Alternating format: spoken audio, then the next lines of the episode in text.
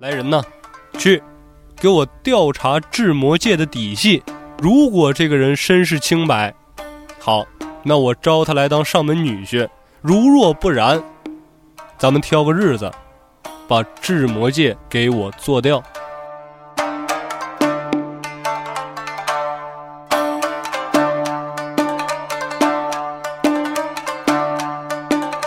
一顿语言输出，把这个智魔界逼出来之后。直接拔刀！今天摆在你面前只有两条路：第一条，娶我妹妹，这件事还则罢了；如若不然，山中一郎我管杀我可不管埋。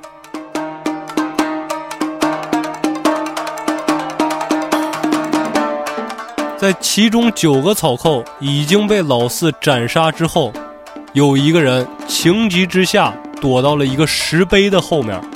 而老四此时已经是血贯瞳仁，进入狂暴模式了呀！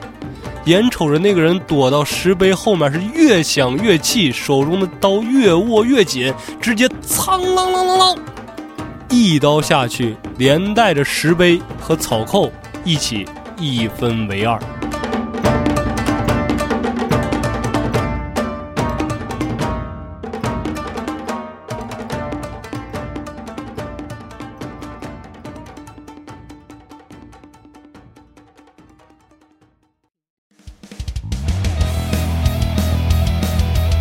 欢迎收听微客玩家，关注公众号后端组，里面有我们最新的节目推送，也可以联系小编进群跟我们一起交流互动。Hello，大家好，我是秋，我六小俊，又是熟悉的片头。对，在时隔大概一个月之后，又和大家见面了。今天依旧是一期剑豪生死斗系列。那咱们现在回到宽永年间。好，那咱们镜头一转，来到了。剃岛智魔界这边说，这个剃岛智魔界呀，是一个年轻的剑士，生得非常清秀，男生女相，和一良子一样，有一双可以迷惑众生的邪魅的眼睛。那加上他，那有三个这个男生女相了哈。没错，而此时的智魔界呢，正在和家世小姐调情。这个家世小姐也不是外人，正是智魔界所在道馆馆主的女儿。两个人是含情脉脉，眼神之中暗送秋波。这个家世小姐当时比智魔界小这么个五六岁，还是一个十八九岁的小姑娘呢，未经世事。而这个智魔界是当地出了名的俊俏的美男子。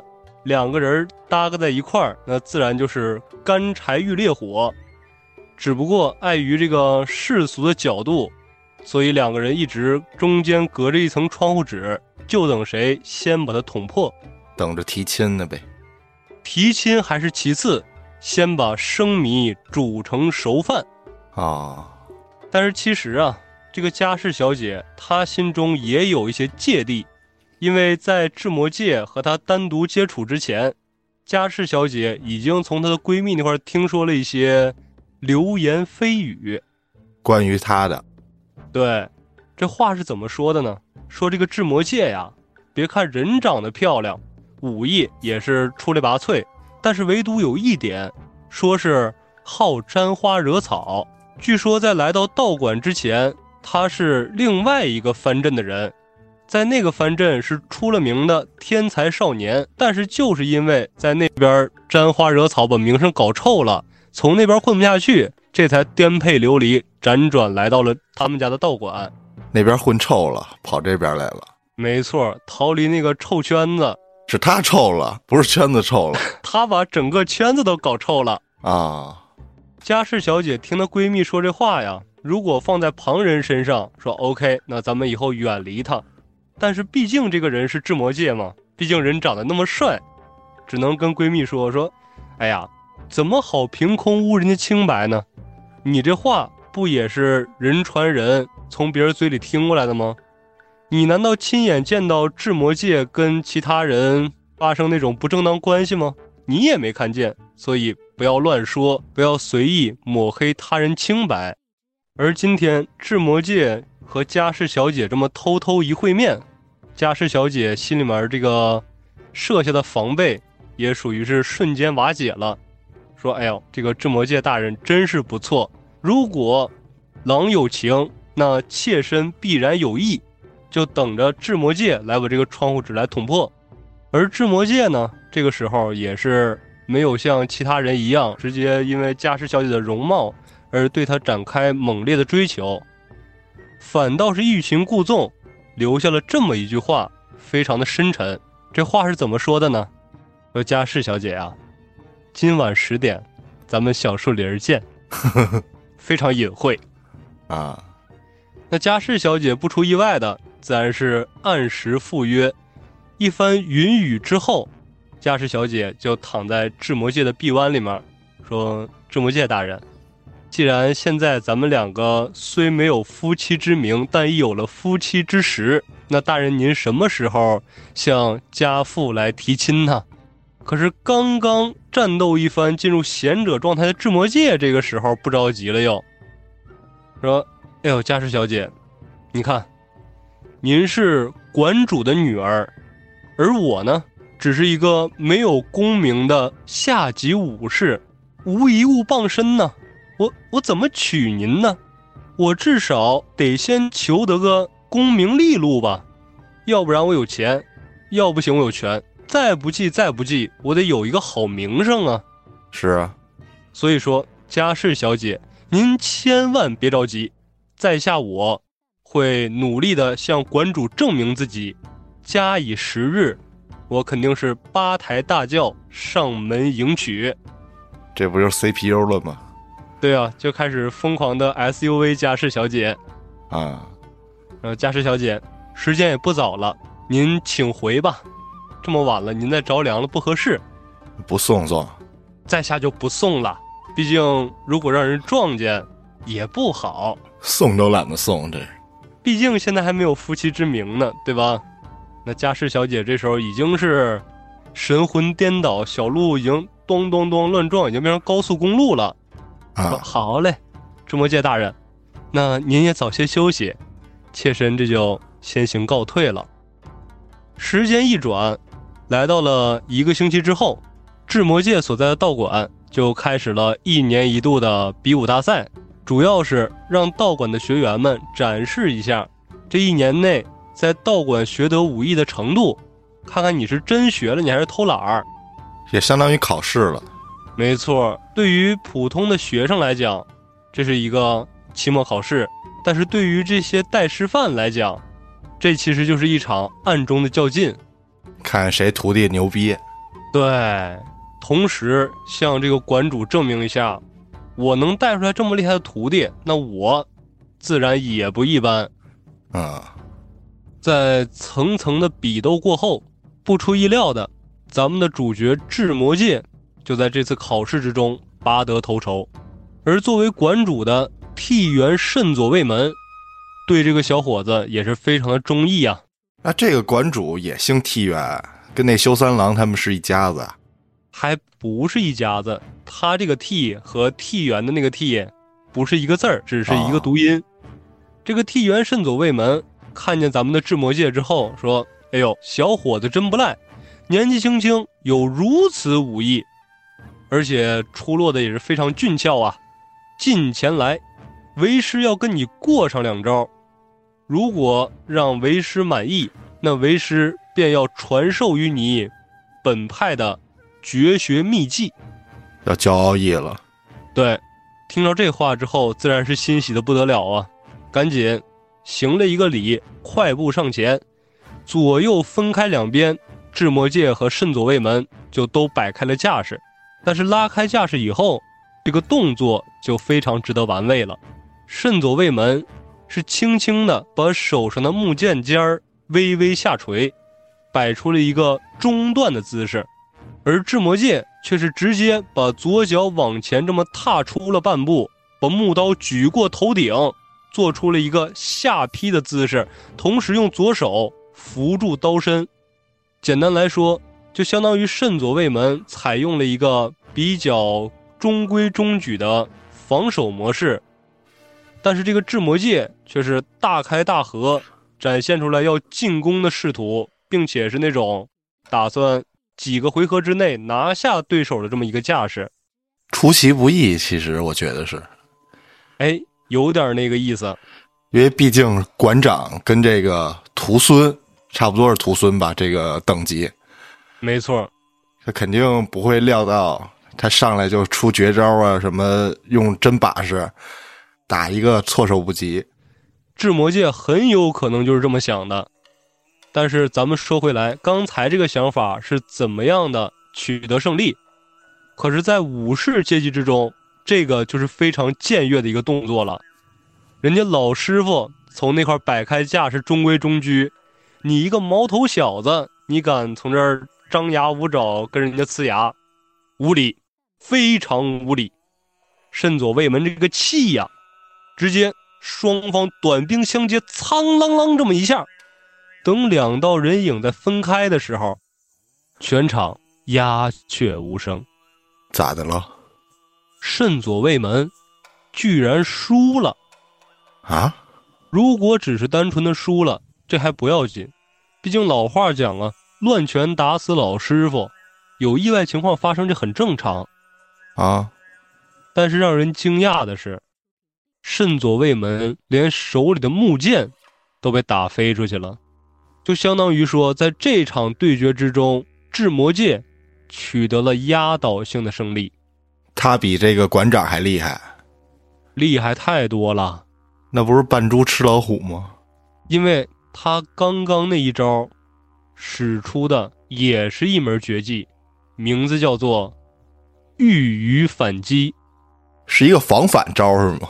没错，因为刚才智魔界用出的是新当流的不传秘技“御鱼反切”，是一防反招吗？对。别看他架势摆出的是一个全力进攻的姿势，但是非常丝滑，在两个人短兵相接的一瞬间，直接挡住对方的进攻，之后绕到身侧，用一个反劲儿，直接把对方武器挑飞，拿下比赛胜利。嚯，这招即使在新当流侠气太刀里面，也是属于难度极高的秘籍奥义。谁也没想到，智魔界年纪轻轻的。竟然能把这招这么完美的呈现出来，可谓是惊呆了在场众人呐！智魔界虽然拿下了这场胜利，但是也彻底是让替元慎左卫门的颜面扫地了。很明显，这小子他不简单呐！虽然馆主十分卡脸，带师范和学生们非常震惊，但是此时现场除了智魔界以外，有一个人可谓是欣喜若狂啊！啊，不卖关子，台下欣喜若狂的这个人就是家世小姐，因为之前智魔界说了呀，甭管是怎么样，只要名、利、钱三者之中占了一样，就立刻上门迎娶家世小姐。钱和权显然对他来说是太遥远了，但是如今。他已经打败了馆主，也就是家世小姐的父亲，那自然是名声大噪啊！而且有很大概率，慎左卫门为了掩盖他这次失败的战绩，很有可能息事宁人，招智魔界来当上门女婿，之后把道馆也顺理成章的交给智魔界来打理。这样一来，钱慢慢也就有了，而一点小小的权利也就到了。这不就成就了一桩美事吗？是，但是问题也就在此时出现了。圣左卫门，他既然能当上一馆之主，那他自然不是个傻子。刚才的比斗之中，虽然是智魔界获胜了，但是智魔界也在无意之中使出了新当流的秘技，那证明这小子是有师承啊。有师承为什么会辗转投到我的门下？而且武艺竟然在我之上，为什么又要从我门下忍辱负重呢？来人呐，去，给我调查智魔界的底细。如果这个人身世清白，好，那我招他来当上门女婿；如若不然，咱们挑个日子，把智魔界给我做掉。而就在慎左卫门做出了当年和虎眼大师一样的决定的同时，家世小姐也悄悄的找到了智魔界。智魔界大人，现如今你已经达成了当时的约定，那您看什么时候您来上门提亲呢？咱们把咱们两个人的事情也抓紧落实一下吧。面对家世小姐的疑问，此时的智魔界完全就像换了一个人一样。家世小姐，请您自重，咱们两个人之间的事情，在下认为还是应当从长计议。毕竟咱们两个人年纪还都很小，少不经事，婚嫁乃是人生大事，还是请家世小姐仔细思量一番之后。再做定夺，想白嫖了。哎，对。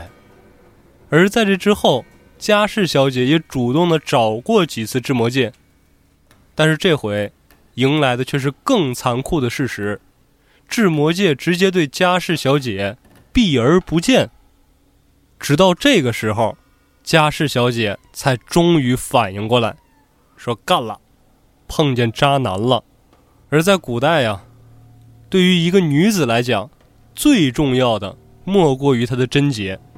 家世小姐这么一个黄花大闺女，就已经被白嫖了，清白不在，而且这清白还是给了一个负心汉。一气之下，上吊自杀了。啊！当众人发现家世小姐的时候，家世小姐已经气毙多时了。那一时之间。流言四起啊，都说说家世小姐之前找过几次智魔界啊，这小子看来跟家世小姐有点关系。家世小姐如今一死，智魔界就算不是凶手，他肯定也是在这事件之中起到了推波助澜的作用。反正又跟他脱不了干系。没错，而智魔界这人也很敏呐。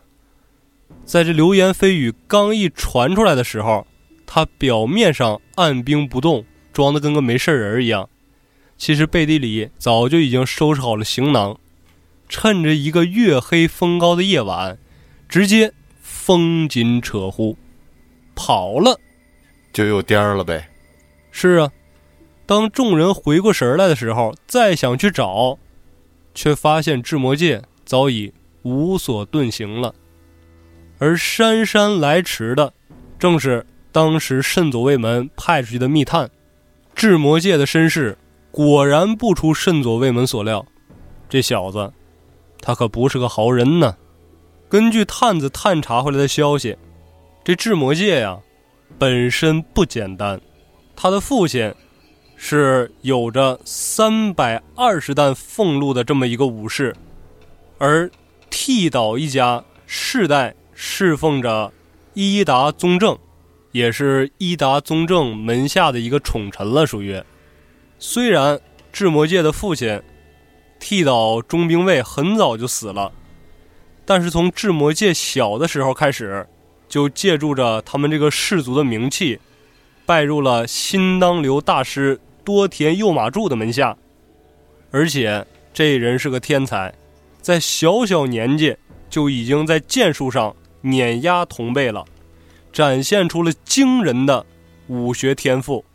而在智魔界十九岁的那一年，他的师傅就已经传授给了他新当流的武学秘技，也就是在和慎左卫门对决时候使出的那招“御鱼反切”。那身世介绍到这儿，咱们各位大概也听出来了，这个智魔界本身不简单，武学造诣非常之高。但是问题又来了，他既然在当时他所在的藩镇里面如此风生水起，为何又辗转流落至此呢？是啊，且听我娓娓道来。咱刚才讲了呀，在智魔界十岁那年就已经拜到了多田右马助门下，时间一晃，这智魔界就已经十七岁了。在当时那个年代来讲，已经是一个大小伙子了，面临着人生中的艰难抉择。第一条路，离开道馆，去江湖之上谋取功名利禄，而第二条路就是如何获得这个馆主的信赖，成为道馆接班人，直接接管整个道场。那他是选了第一条路吗？智魔界，他当然选的是第二条路，因为他所在的这个道馆是那个藩镇里面数一数二的，而他又是这个藩镇之中宠臣的后代，相当于说他就是地方的土皇帝呀，他没理由离开这块儿啊。但是如果想留下，他就必须要取得多田右马助的信赖。这个多田他也不是怂主啊。能在一个藩镇里面排得上数一数二的道馆，那他作为馆主很有实力啊。其实单论剑术造诣的话，这个智魔界对自己还是很有自信的。毕竟不需要打败老师，只需要在他面前展示出来自己的天赋即可。但是智魔界从小有一个毛病，在面对生活压力的时候，他会把那些压力具象化。每当他的剑技，到达了瓶颈期的时候，他总会认为有一团无形的黑气缠绕在他的剑上，这团黑气会慢慢具象化，直到逐渐成型，形成一个美丽女人的身影。这个女人就成为了他瓶颈期的这么一个心魔，而他解决心魔的方式也非常简单，就是跟这个所谓带引号的心魔发生某种不正当的关系。来一次双人有氧训练，他的这个心魔就会被打败，被注入正能量之后，他的瓶颈期也就会平稳度过。啊，这是滋味吗？不，就是想方设法跟那位女性发生关系。那不是他的幻觉吗？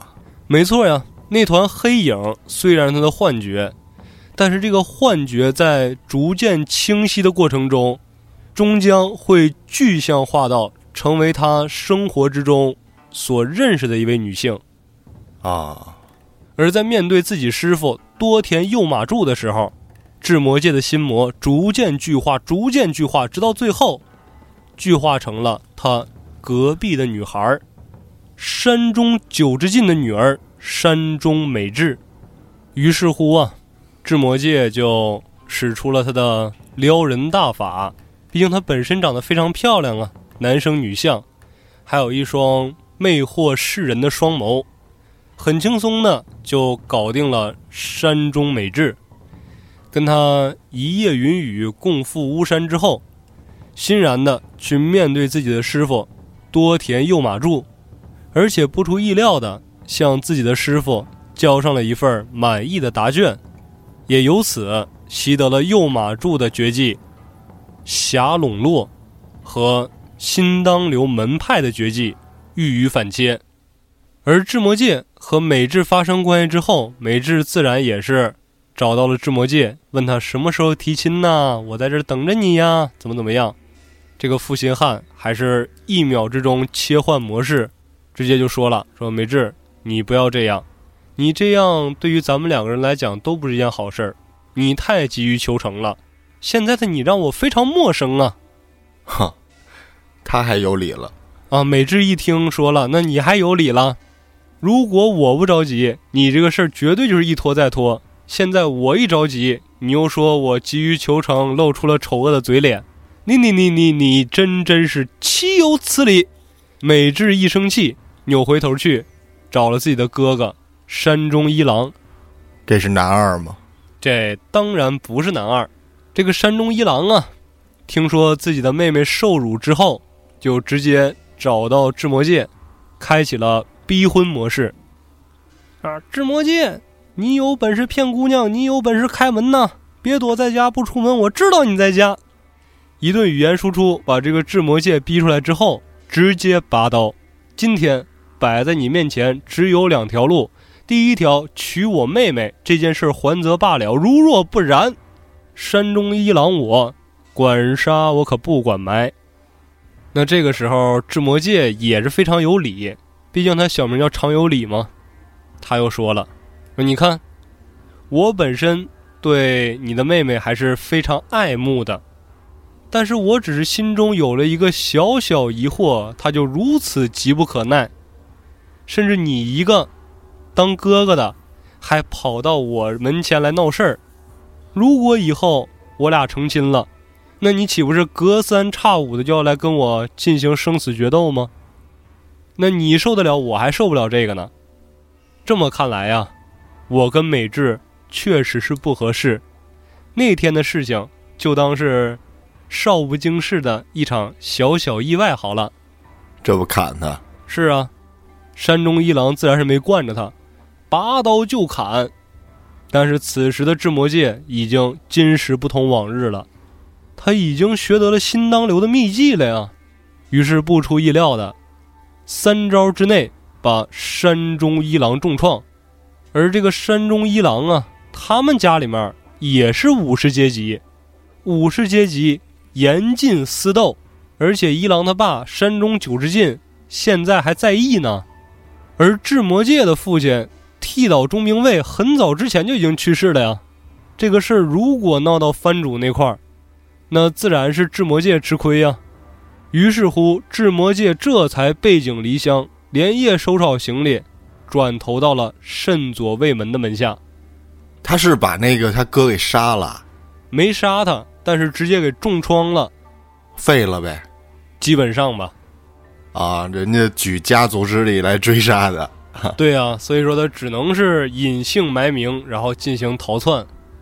啊，没想到是江山易改，秉性难移，来到慎左卫门门下，又闹出这么一场事端。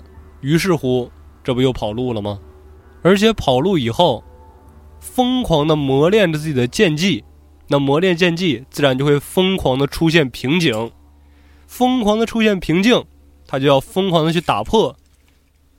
他靠着这一套 PUA 骗术，也成功的学得了各种各样的秘技。就等于说，他去一个地方，然后弄弄弄一个，没错，然后去一个弄一个，还学艺，还在这过程中。他在逃亡的过程中，先后学得了新当流七重剑。侠七太刀、尖四太刀等等等等，总计十八种奥义，同时还自行参透了大阴、花彻、流量、好奢、大吉等五种秘剑极意，是心得吗？这个对，就相当于说前十八种是技能，后五种是大招。我操！这是个天才呀，这个没错呀，他是天才剑术师嘛，加上他有天才的 PUA 套路，啊，时间一转，他就颠沛流离，流离到了郡河府。说这个时候的郡河府啊，虽然繁华，但是有一个不成文的规矩，就是一到晚上，只要天黑下来，大街上没有行人。为啥呀？因为自从中常大人上任之后，他非常的残暴无度嘛，而且喜欢这种血腥的拼杀。于是乎，他允许这些流亡的草寇们凭借自己的武艺转投到他的门下，这就造成了郡河府内涌进了大批的草寇。这些草寇可不像一般的武士，他们喝多了酒之后好耍酒诈，爱闹事儿。而且一般人跟这些草寇相比，那完全是没有还手之力啊！经常有夜晚草寇们成群结队喝完酒砍伤行人的事件。世道太乱了，不敢出来呗。没错。而且有些草寇真的凭借自己的武艺，在中常大人门下谋得一官半职之后，向中常大人进言说：“中常大人，武艺。”本身就是杀人技，如果只用木刀来表演的话，那怎么提升自己的剑技啊？从道场之内，你甭管练得多么多么的好，你一旦拿上真刀，一旦见着血，见着断肢死人，那武士立时就慌了神了呀！你必须是不断的进行这种胆量的磨练，才能成为一个无往不利的人间兵器。于是乎，中常大人听取了这个意见。在郡河府内，重启了一个古老的禁忌规则。真刀比武吗？不是真刀比武，这个竞技活动被称之为十斩。是数字十吗？那个这个十斩，我在漫画里面看到，它这个翻译过来的字儿就是一个数字十，下面加一个走之儿，啊，这是一个日文字，指的是行人来往的道路，就是大概是十字街头的意思。十字路口。对，而十斩就是允许武士在街上直接斩杀平民，哇，但是这种事情不能白天进行啊，也导致平民百姓一到夜晚再也不敢上街了。那他妈谁敢上街呀？这出去他妈回不来了。对呀、而且最关键的是，这是中常大人推行的，我就是真把人砍了，不用负法律责任。没事儿，没错啊，既然有人能给中常大人进谗言，那么自然也有人要在暗中维护正道。这个郡和府内啊，就涌现了大量的武士，这些心怀正义的武士，就自发组成组织，专门在街头之上打击那些进行实斩的人。巡逻。没错，自发形成了巡逻小组，只要看着有人进行施展，拔刀就拦。拦下来之后，如果你还继续对平民穷追猛打，那在下就先把你给斩了。而咱们的主角智魔界也就在这种大环境之下，误打误撞的就来到了郡和府了。由于他之前的各种丑闻，导致他的生活已经变成了一团乱麻。于是乎，他来到郡和府之后，自己对自己也进行了反思。因为放眼望去呀、整个日本，只要是他之前待过的藩镇，基本上他的名声就已经臭了，留给他的选择已经不多了。都去了一个遍了都。是啊，这不成啊！我得想一个办法，快速洗白上岸。怎么办呀？那我首先要立人设呀，我要巧立名目。现在在整个郡和府里面，什么人威望最高啊？那自然就是夜间巡逻队的成员，他们口碑最好，因为他们打击实斩者，保卫了老百姓的安全嘛。于是乎，智魔界就自发的加入了夜间巡逻队。但是咱有个前提呀、他是一个浪人的身份来到的郡和府，所以说他所谓的加入夜间巡逻队，也是自发的，从来没跟任何人打过招呼，就相当于夜间巡逻这个组织，从组织内部就不知道自己门下还有这么一号成员。哈，时间久了，这个智魔界自己心里面也非常迷茫啊，说我打击了这么久的实展者，但是还是没有收到组织的招安令，这样的日子我还要过多久呢？为什么我斩的人越多，越感觉自己和实展者没什么区别呢？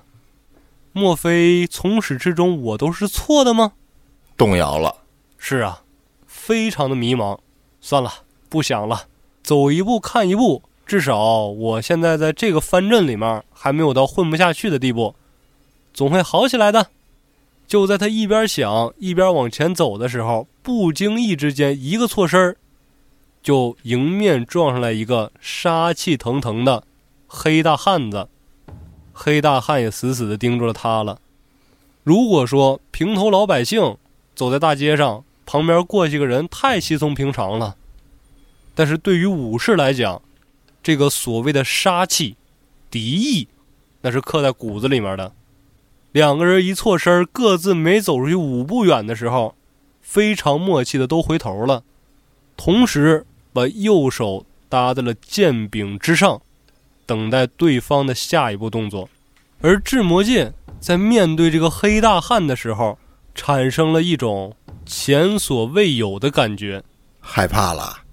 没错，他感觉面前的这个黑大汉，相比于之前他面对的任何一个敌人，都要更加的难缠，而且一个不注意，很有可能就会丢了自己的小命。还没等对面的黑大汉开口，智魔界已经打定主意，拔刀就冲，而且一出手就使出了杀招，极意激浪，奥义上阵。什么不传流天卷，各种的大招，纷纷的招呼上去，可是没用。为啥呀？对方只是摆出了最为朴素的青眼防御姿态，面对着智魔界的种种杀招，对方只需一眼就已经看破了此中奥妙，就相当于是说这黑大汉子自带沉默。只要进了他的攻击范围内，甭管你技能再怎么花哨，对他来讲就是一个最最普通的平 A。这这么厉害呢？这人是啊，智魔界连续抢攻，不断出手，可接拿这个黑大汉子束手无策。于是闪身后退，收刀入鞘。请问阁下，尊姓大名？师从哪一门派？而对面这个黑大汉子也不含糊，直接报出了自己的名讳：“在下，城赖大四郎，天真正传新当流传人。”他俩是一个门派吗？是啊，因为刚才各种技能打到这个大四郎，咱们就管他叫老四吧。各种技能打到老四身上的时候，老四都能一一化解，这证明是一个流派教出来的，他不破招啊。老四介绍完自己的来历之后，反问智魔界：“那阁下又是何人？”在下本是一浪人，名叫剃刀智魔界，跟兄长你一样，师承新当流。哦，你也是师从新当流？那你的师傅是谁呀？我的师傅是。多田右马助，哦，是多田老师吗？哎呦，那如此说来，我的师傅和你的师傅，他们俩可是师兄弟呀。我师傅是野口支部大人，两个人来来回回这么一盘道，论下来，他们俩也算是师兄师弟的这么一个关系。那这位是男二吗？没错，这个老四正是。本场比斗中的男二号哦，门派内的厮杀，没错。咱们说呀，老乡见老乡是两眼泪汪汪，那同门师兄弟何尝不是呢？两个人这么一盘道，老四也没含糊，直接就说了：“智魔界师弟呀，我刚才看你的武艺也是出类拔萃呀，那怎么没想着去谋个一官半职啊？”哎呦！四哥，你有所不知啊，我之前虽说是离开了道馆，但是我不是想着我年纪还尚小，于是乎游访整个日本每个藩镇，我都找到当地出名的道馆去那块儿学习一番，主要是想巩固加强一下自身综合水平，等到我自身的水平达到了一定高度以后。我再去找一个值得我侍奉的藩主，为其卖命，又被糊弄了。是啊，老四他是一个实在人呐。一听智魔界这话，说：“哎呦喂，智魔老弟，年少有为呀。但是听哥哥一句话，你这人好武艺，现在这个好年纪，哥哥劝你抓紧拜入中长大人门下。”虽说中长大人喜怒无常，但是他具备着别的藩主所不具备的优点。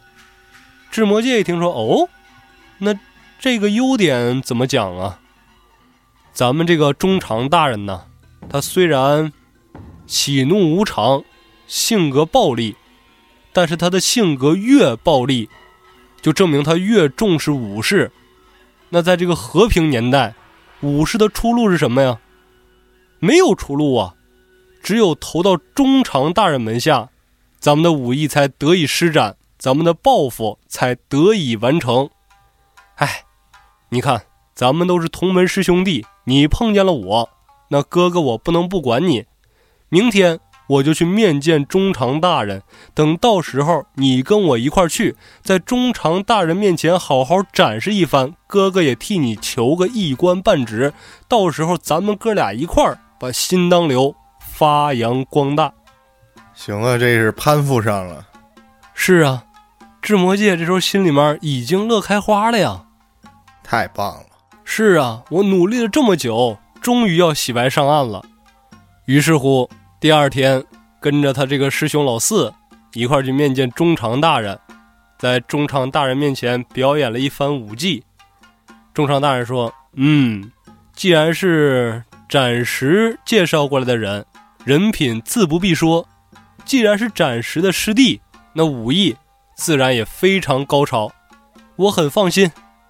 从明天起，你就做我的近身侍卫队的队员吧。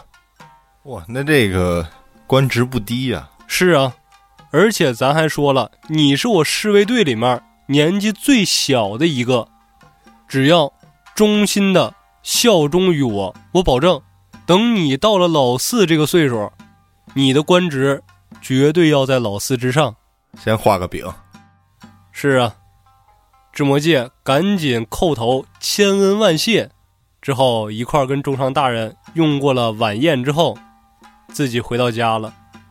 可是他在回家的路上，边走就边琢磨，说暂时。老四，他是城赖大四郎啊，跟暂时有什么关系呢？暂时是怎么来的呢？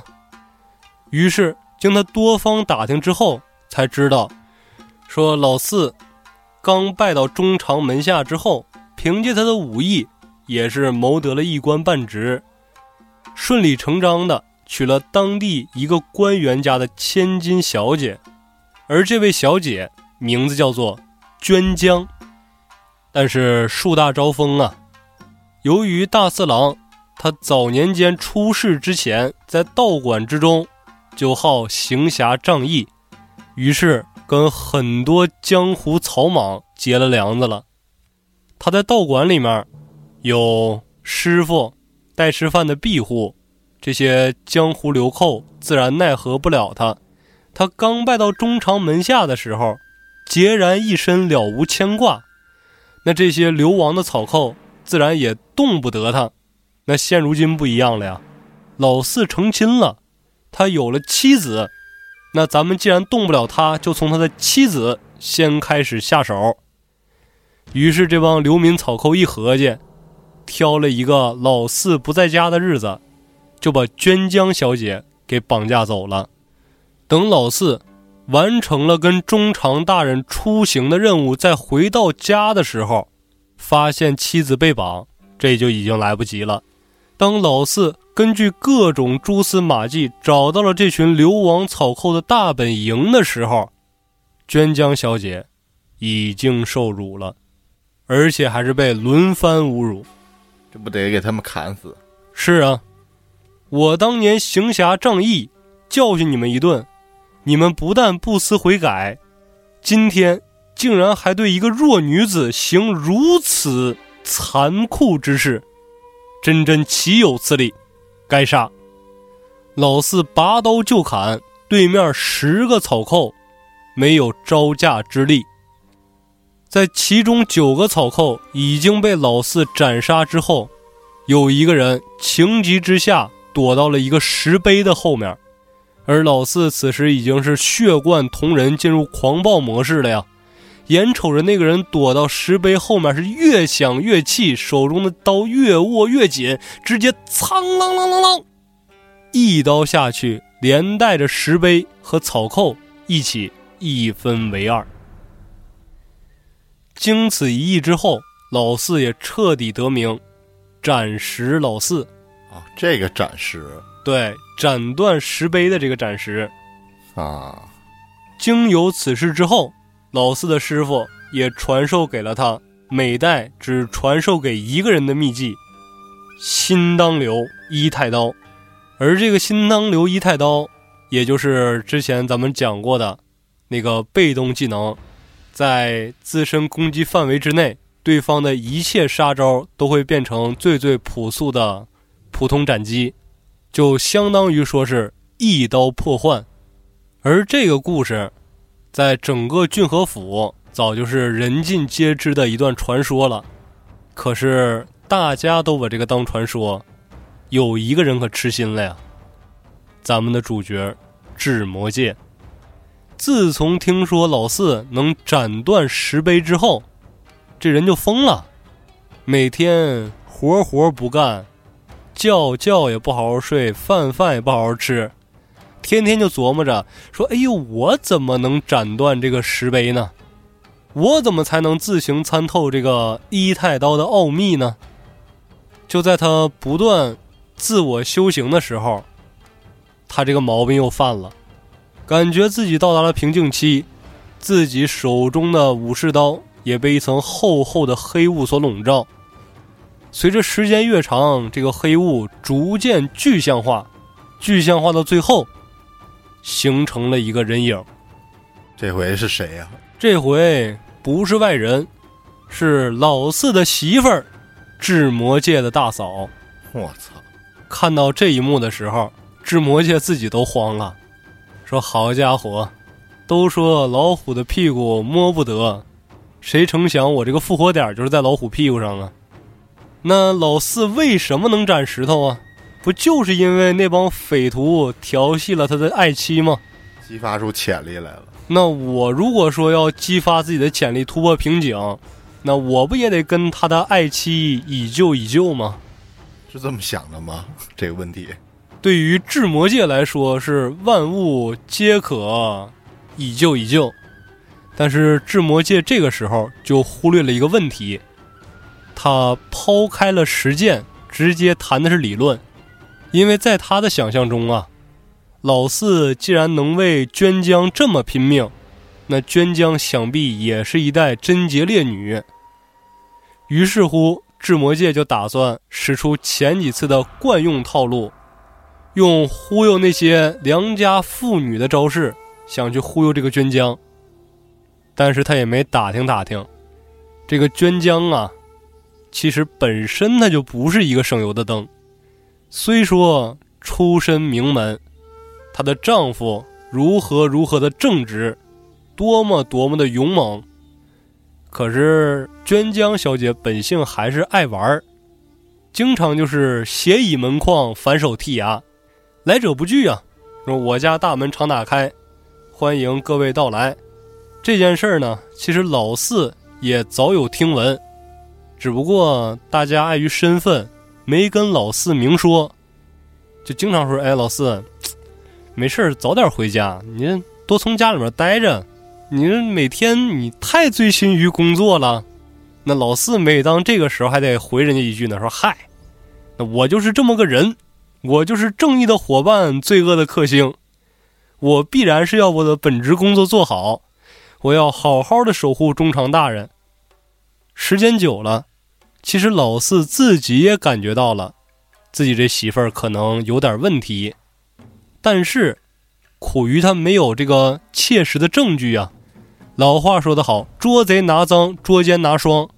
我压根儿没有证据，我直接跑回家去跟我媳妇儿对峙。那他那伶牙俐齿的，我本身就是个老实人，我怎么可能说得过他呢？而且他背后是他们家族啊，整个家族从郡和府还是权力挺大的。我要是平白无故真冤枉人家了，他老爹到时候从中长大人面前参我一本。我这么多年兢兢业业的，那我这个好名声岂不是没有了？那我变成一个小心眼的人，我不成别人的笑柄了吗？所以老四这么多年才一直忍气吞声的过到了现在，顾虑太多了。没错，他顾虑多是多，但是智魔界心思非常单纯呐。我要学习，我要不断的突破。于是乎。趁着一个老四不在家的夜晚，智魔界直接就来到了老四家府上。当当当，这么一打门，娟江小姐开门探出头来，智魔界就发话了：“嫂子，我大哥在家吗？”大哥刚走，来的正是时候。哎，那就好。当然了，不可能这么说。娟江小姐肯定说：“哎呦，你来的不是时候，你大哥刚走。”智魔界说：“啊，他走了，我就放心了。”娟江小姐一听，嗯，你你你你你你这话是什么意思？嗨，嫂嫂在上，请受小弟一拜。今天我来找您，其实是有要事相托。我请嫂子给我做一个见证，我要在嫂嫂面前切腹自尽。为啥呀？是啊，娟江也懵了呀，说你这好好的跑我们家来死来，像话吗？郡和府这么大，你找哪个地方碍着你死了，你非得跑我们家来，多膈应啊！滚滚滚！他说：“哎，别，此言差矣呀。其实小弟我自从见着嫂嫂第一面，就已经深陷情网，无法自拔了。我虽然爱慕嫂嫂，但是嫂嫂是哥哥的，如果我做出什么僭越的行为，那便视为不孝。毕竟长兄如父，老嫂比母嘛。但是嫂嫂，哎呀，这个人格魅力也好，这个长相也好，实在是没得挑。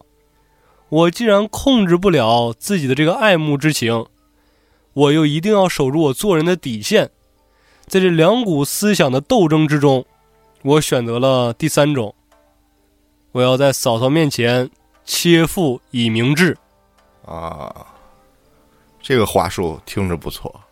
娟娘说：“别呀，你这正好的年纪，大小伙子长得也漂亮，体力也好，现在才刚刚成为中常大人的亲卫队员，你的前途非常光明啊！嗨，就是太小了，不懂事儿，被这个感情所左右。但是告诉你个小秘密，嫂子也很喜欢你呀。正好你哥哥今天不在，有什么话咱俩进屋说。两个人进屋接着聊，聊着聊着：“哎呦，坐了这么长时间也累了吧？咱俩要不然躺着说。”聊着聊着说：“哎呦，你说这屋这烛光多晃眼呐，要不然咱们熄灯了聊。哎，你说这屋是不是有点冷啊？要不然咱盖上被子聊。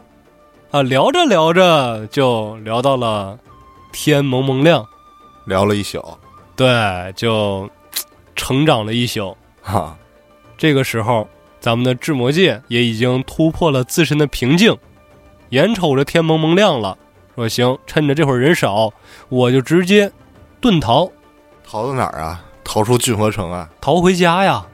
哦，趁着天蒙蒙亮，没人发现，因为他经过昨天晚上这一宿成长之后，发现自己这个嫂子可能也不是那么太守规矩，也好玩儿。啊，既然好玩的前提下，那咱就江湖儿女嘛，对吧？你来我往，来而不往非礼也。只要不被别人发现的情况下，咱们就长期联系嘛。长期来往。对，但是智魔界想的挺好，正好被老四家邻居早起打水给看见了，于是乎这件事情顺理成章的就传到了老四耳朵里面。老四一开始还很惊讶呀，说：“怎么可能呢？这可是我同门师弟呀！他今天所有所有的一切，那都是我给他引荐过来的呀！他怎么可能做如此僭越之事呢？不可能！”但是转念一想，他这个邻居没理由骗他呀。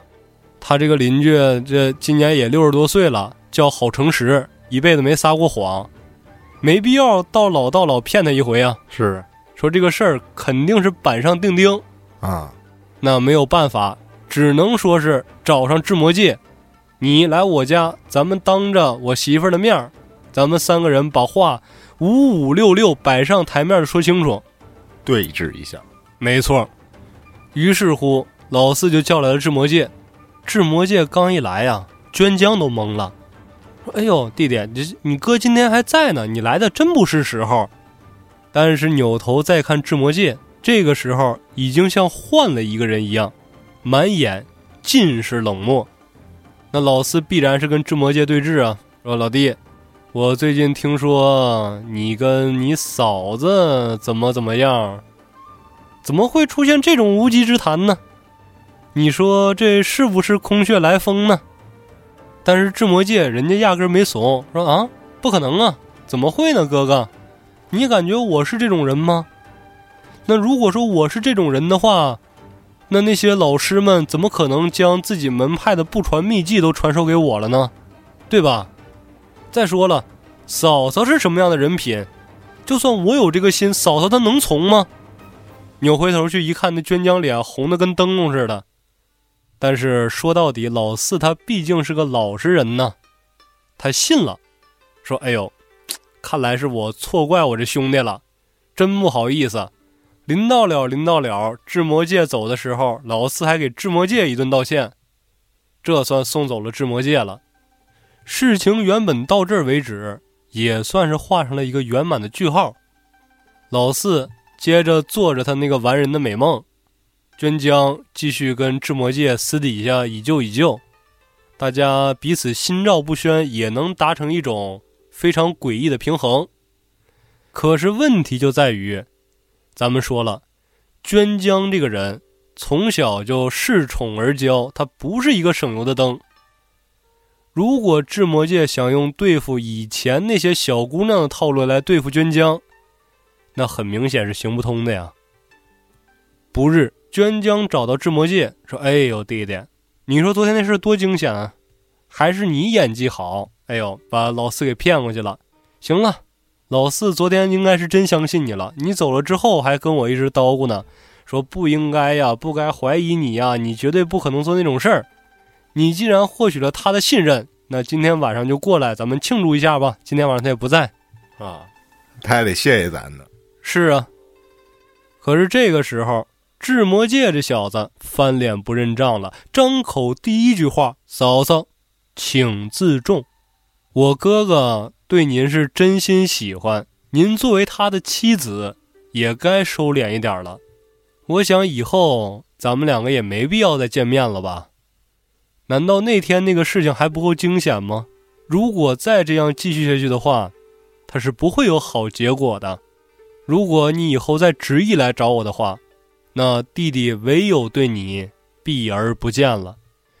说完这话。智魔界没管娟江小姐什么反应，扭身走了。还是之前那套路。是啊，白嫖成功了。至于点赞、收藏、加评论这个事儿，下次一定。那这娟江怎么对付他呀？是啊，娟江心说了：从小到大，我哪受过这气呀？从来只有是我甩别人，你一个毛头小子，你敢这么对我？你不仁，那休怪我不义。转过天来，直接对智魔界发动了以色列战法，开始自爆卡车行为了。说这娟江找到老四之后，直接把自己和智魔界通奸这个事儿一五一十的跟老四全都交代了，而且仗着老四是个老实人，他在这件事里面添油加醋，说呀，智魔界趁你不在家。怎么怎么的无理，对我强行的怎么怎么样？我一个弱女子，我哪儿持过他呀？那天你还找他来对峙来，当着他面我怎么说呀？万一我哪句话激怒了他，他一个暴起再把我给斩了。你厉害归厉害，但是我害怕呀。我在做过了多种的思想斗争以后，我终于是把这件事儿告诉你了，请你务必杀掉智魔界。等你取下的项上人头的时候，你不管是要杀要剐，我悉听尊便。老四一听，这还得了？好，好，好，好！你个智魔界，我一直把你当亲弟弟，你真是把我当那个大冤种啊！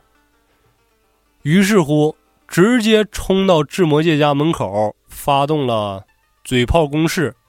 就当当当当开始凿门，说智魔界你有本事，说智魔界你有本事搞破鞋，你有本事出门呐，你别躲在家不出门，我知道你在家。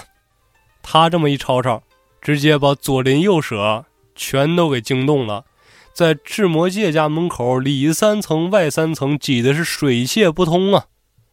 智魔界一看没办法了，只好出门跟老四当面对质，但咱要说呀。好演员还是智魔界，面对老四找上门来，他是直接反咬一口，说：“老四啊，你这么办事就不地道了吧？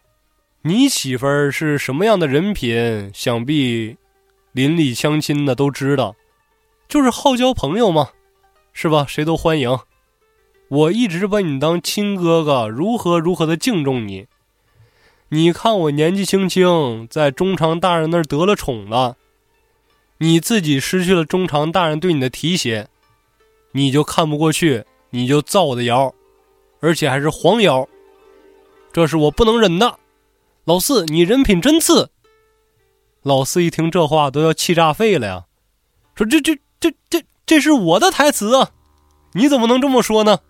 就在老四还一时语塞的时候，智魔界先说了：“说既然如此，那没办法了，咱们俩唯有进行一场死斗，只有我在众人面前将你干掉，方能证明我的清白。”这场比武就正式敲下了呗。没错，就在老四还没反应过来怎么回事的时候，智魔界一把钳住了老四的腕子。生拉硬拽，就把他拽到三只大人面前了。三只大人都疯了，说干嘛呀？本身说真刀比武，目的是找那些浪人、低层武士，什么身怀绝技的平民百姓。怎么一场比武下来，我感觉是府里内耗呢？你们俩又抽什么风了？又非得比武？老四刚想讲明自己的冤屈，不成想智魔界先开口了，把颠倒黑白的故事跟三只大人讲了这么一遍。三只大人说：“不可能，老四这个人品我们是有目共睹啊，他怎么可能像你说的一样从背后造你黄谣呢？”智魔界这个时候懂得放低姿态，说：“三只大人，您想想。”老四素有斩石之称，如果不是把我逼急眼了，我为什么要选择这种冒险的方式来证明自己的清白呢？三只大人一听，有道理啊，很有道理啊。但是你们两个作为府内重点培养人才，这件事情我还是要驳回的。这个时候，智魔界赶紧接上一句：“三只大人。”如果这场比斗能在中长大人面前展开的话，想必是非常精彩。不论结果如何，三只大人，您都是最后的赢家呀！三只大人一听，小伙子，哎呀，要不说你是个人才呢。确实，不管是你死了，还是老四死了，只要足够精彩，那都是我的业绩。你小子既然这么有心的话，那好，你们这场比斗就在真刀试合那天的下午进行。就在三只大人要转身离去的时候，智魔界又开口了：“三只大人，在下还有一个请求。素闻老四有斩石之能，但是在下从未亲眼得见呢。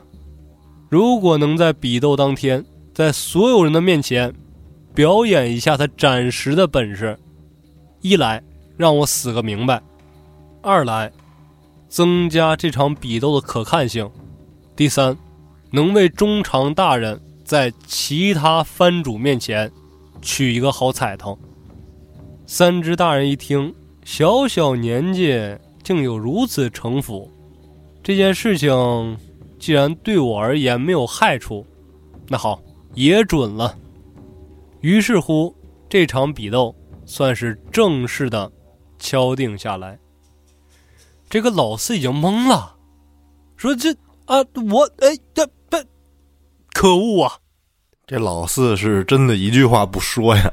”是啊，因为这个故事已经被智魔界编的天衣无缝了，插不上嘴。而且这个故事本身不重要。因为对于三只大人来讲，只要他信任老四就够了。可是这个故事，只是智魔界想要师出有名，他抛出的那几个对三只大人有利的点，才是三只大人同意这场比斗的关键。这不就叫巧立名目？是啊，之所以智魔界敢这么做，因为此时的智魔界已经有了百分百取胜的信心。首先呢。智魔界掌握着各种门派的不传奥义，这是第一点。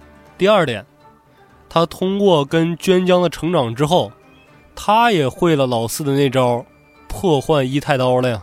最后一个保险就是在比斗开始之前，让老四表演一下斩断石碑，这在极大的程度上都耗费了老四的体力、精神力，以及还能打乱他的呼吸，导致他没法第一时间全身心的投入比武。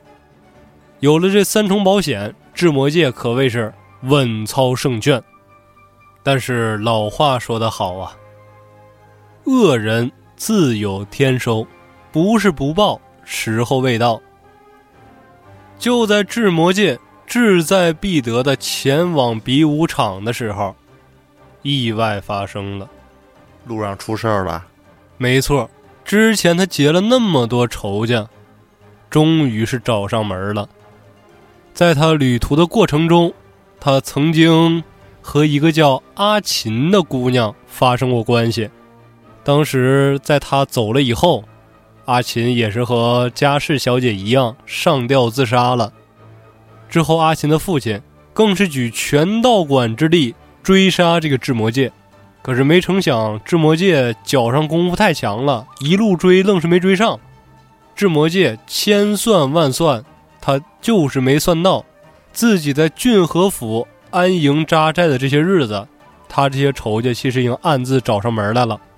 本次刺杀他的两个人，分明叫大江十三郎和安村进五郎。既然这两名死士敢接下来刺杀智魔界的任务，就证明他们绝对有信心，虽身死，但是必取智魔界的狗命。再加上他们本身是埋伏智魔界，就又叠了一层 buff。就在智魔界心里一遍一遍的规划如何跟老四对战的时候，藏在暗处的安村进五郎老安就直接率先发难，射出一根铅本，直接就扎穿了智魔界的左肩。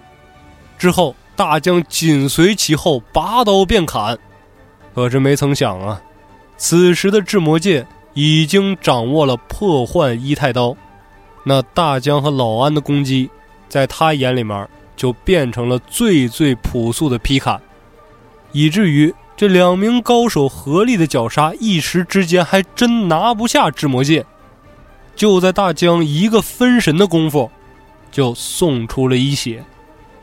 老安见同伴身死，自知不敌，但是仍想做困兽之斗。使出毕生所学，刺出一击，没成想还是被智魔界挡下了。但此时智魔界的左肩已经受了重伤，老安心想，即使放任他去参加比武，他如今身体带伤，想必死在场上也是迟早的事儿。于是风金撤户。智魔界眼看刺客逃走，也无心恋战，毕竟天大的事情。也不能耽误了今天下午的御前试合，于是找人来简单的包扎了一下伤口，又前往了比斗场。带伤上阵，多半要凉啊，感觉。没错，可是别忘了，他之前也给老四下了各种各样的绊子呢。时间一转，就来到了他俩的比斗现场。东方，城赖大四郎。西方，剃倒智魔界。正如智魔界所料，老四在所有人面前展示了他斩石的功法以后，气息已经出现了紊乱的情况。因为斩断石碑这件事情，不管是哪个剑豪，就是把宫本武藏找过来，他也未必能完成。即使完成了，他照样呼吸、步伐、体力、精神。都会大幅下降，全方位的削弱。没错，你想蛤蟆那张周目道场，也就斩个兜哥，虽然他是从上到下抛下来的吧，但是那兜哥可比那石头好斩得多，应该是啊。而且兜哥虽说是在空中斩，难度很高，但是总归它就是一层薄薄的甲片儿。对呀，可是那石碑。它是实打实的大石块啊，实心儿的，主要是，是啊。于是乎，比赛一开始，两个人又陷入了非常诡异的对峙。这回谁也不敢率先出招，而是都摆出了轻眼的架势。因为此时二人全都心知肚明，高手对决，一招足以见高下。而且此时两个人其实都身怀着秘技破坏一太刀，也就是说，谁先进入对方的攻击范围，谁就先记。但是有一点呢，智魔界知道老四会，老四可不知道智魔界也学会了呀。因为老四对智魔界并不是非常了解，他所了解的那些都是智魔界想让他了解到的。至于他那个变态的渣男训练法，老四是一概不知的。于是，老四见智魔界迟迟未动，仗着自己有一太刀傍身，率先发难。看到老四向自己冲来，智魔界心里面已经乐开了花了，因为按照距离来估算，老四冲到他挥剑范围内，他由于已经气息、步伐、精神力都下降了，再加上奔跑的时候挥刀的力量其实没有那么大，那自己就稳操胜券了。于是乎。在老四冲到智魔界攻击范围的时候，苍啷啷，电光火石之间，两个人都各自挥出一刀，之后站立在当场，一抹绯红随即洒落地面。伴随着血迹的是老四的狂笑，他看着智魔界胸口绽开的血红，仰天长啸。笑着笑着，就感觉自己的视线在逐渐模糊，直到他脑袋的上半部分落在地上，他的喉咙里仍然发出着一阵阵来自地狱的狂笑。而智魔界呢，看着眼前身首异处的老四，刚刚松了一口气，刚想俯身朝中长大人行礼。可是，在蹲下的一瞬间，他感觉自己的身上有一股暖流划过。再低头一看，从整个右肩到左胯，已经被开了一道口子，而自己的内脏早已经散落一地而不自知。就此，本场比赛落下帷幕。城赖大四郎。剃倒智魔界，双死。那随着这两位双双陨落，那本章的故事也就到此为止了呗。是的，同时本章的最大受益人也登场了，就是三只大人。哎，你要这么说的话，三只大人好像确实受益巨大。但是其次，娟江小姐何尝不是一个受益人呢？又恢复自由身了。而且按照规定，那中长大人还得定期的给娟江抚恤金呢。啊，操，对吧？他继承了老四的宅邸，以后他跟别人的孩子也能再继承老四的这个官职。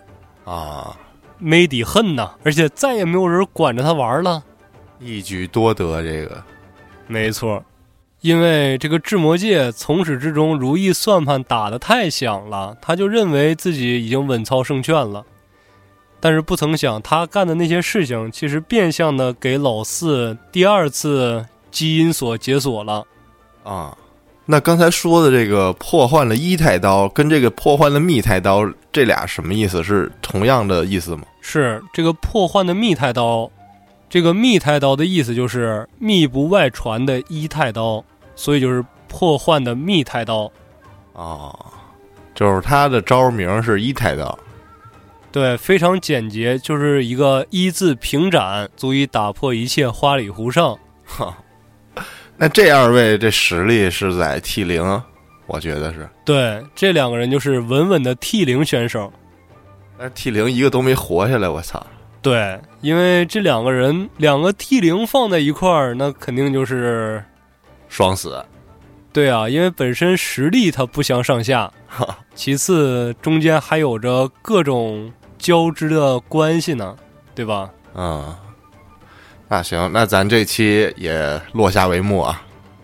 那下一期也就迎来了我之前里面节目一直说的整个御前适合的战力天花板——被虐的寿太刀。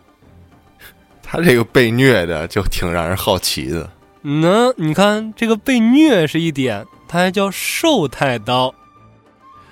那行，想知道这个寿太刀究竟是怎么被虐的，且听下回分解。那这期咱们就聊到这儿。感谢您的收听，咱们下期见。